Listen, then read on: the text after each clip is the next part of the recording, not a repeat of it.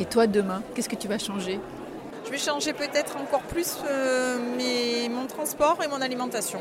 Il faut mettre plus de fun, il faut mettre plus de fun, il faut mettre plus de sérieux, plus d'engagement, arrêter de perdre du temps, moins de blabla et du fun dans le tourisme durable. Nous sommes au Havre, aux universités du tourisme durable. Qu'est-ce qui s'est dit? Qu'est-ce qu'on a entendu?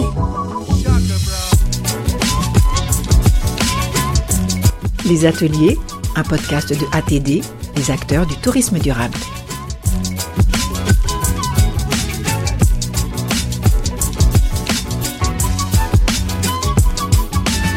Épisode 3. Quel avenir pour les croisières? Animé par Linda Lenné, rédactrice en chef de l'écotouristique. les compagnies de croisière ont, amorcé euh, la reprise euh, après euh, quelques mois d'arrêt forcé. On voit que le redémarrage est vraiment très lent. Hein. À Marseille cet été, on attendait 37 escales alors que le port habituellement peut accueillir 2 millions de passagers par an. Donc on voit que le Covid a vraiment stoppé l'activité et aujourd'hui les compagnies redémarrent, mais elles savent qu'elles redémarrent de manière un peu plus durable que par le passé. C'était déjà une préoccupation avant la crise, elle sort renforcée. Après le coup de cœur, c'est euh, finalement une victoire pour la ville de Venise, puisque désormais, depuis le mois d'août, les paquebots n'ont plus le droit d'aller dans le centre historique de la ville. Et je pense que ça, c'est du bon sens. Jean-Baptiste Gustine, euh, vice-président de la région Normandie et vice-président de la communauté urbaine Le Havre-Seine Métropole, en charge du tourisme. la, ville, du Havre se prépare à, un renouveau de l'activité de la croisière maritime. C'était une activité qui se portait bien avant la crise et qui est en train de redémarrer et on anticipe un redémarrage de l'activité avec euh, des paquebots de plus en plus nombreux, des croisiéristes de plus en plus nombreux, mais dans un contexte un peu différent dans le sens où les préoccupations environnementales liées à l'activité elle-même, en particulier les émissions des paquebots qui sont en escale, eh bien ces, préoccupations-là, qui sont extrêmement légitimes, vont être prises en compte dans le sens où le, port du Havre va s'équiper va équiper ses quais de courants électriques qui vont permettre aux navires de croisière de se brancher euh, pendant le temps de l'escale et donc d'être plus respectueux des villes portuaires où ils font escale et des habitants de ces villes. L'électrification des quais nous euh, fait gagner le fait d'avoir des escales zéro fumée, euh, puisque le branchement électrique permet au navire de couper ses moteurs euh, diesel et donc de ne pas émettre ni de CO2, ni de particules fines, ni de dioxyde de soufre ou de dioxyde d'azote, et donc d'avoir des escales respectueuses de l'environnement. On est précurseur avec Marseille, c'est-à-dire les deux grands ports de France, les deux aussi ports qui accueillent le plus de paquebots de croisière, ou parmi le plus de paquebots de croisière, eh vont s'équiper probablement parmi les premiers, en effet, sachant quand même que, s'agissant de la la croisière fluviale, la Seine est déjà équipée et va continuer à s'équiper en bornes d'alimentation électrique et le Havre est déjà équipé en bornes électriques pour les paquebots de croisière fluviale. Wassim Daoud, responsable du développement durable euh, chez Ponant, compagnie de croisière maritime française.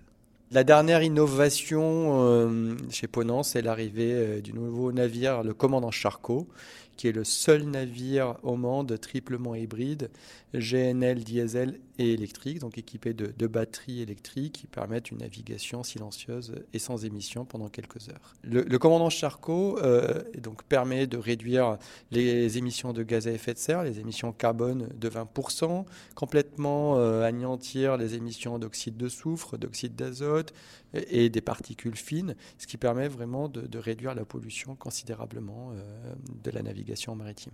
Ce, bateau, il a coûté 270 millions d'euros. Le secteur a pris un, petit peu de retard au niveau technologique surtout. Hein. Bah, le, maritime, euh, les bateaux euh, ont une durée de vie euh, de 25-30 ans, voire plus, ce qui fait que les, évolutions technologiques prennent un peu plus de temps que dans les autres secteurs.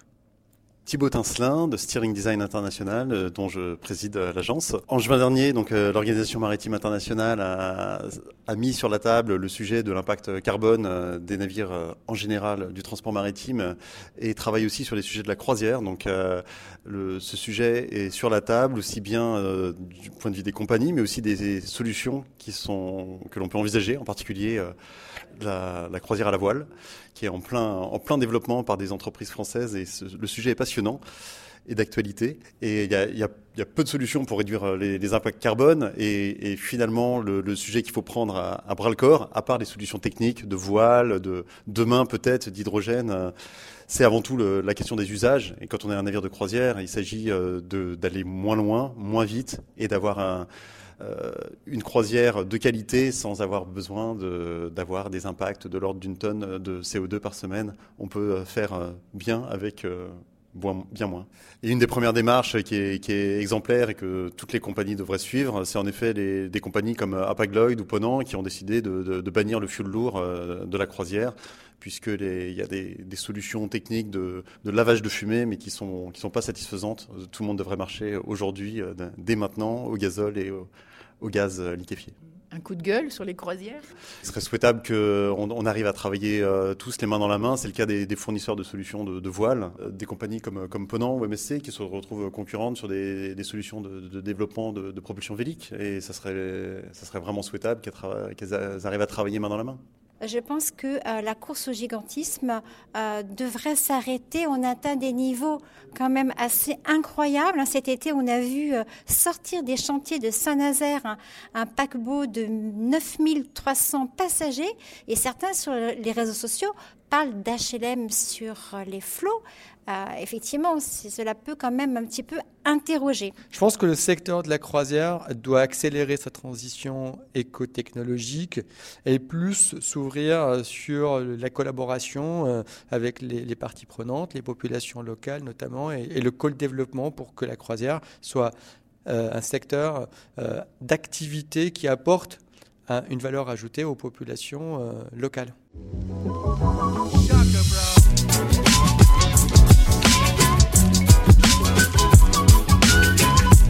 podcast a été réalisé par Clémentine Russo et Sandrine Mercier. Il est produit par les acteurs du tourisme durable. Merci pour votre écoute et à bientôt.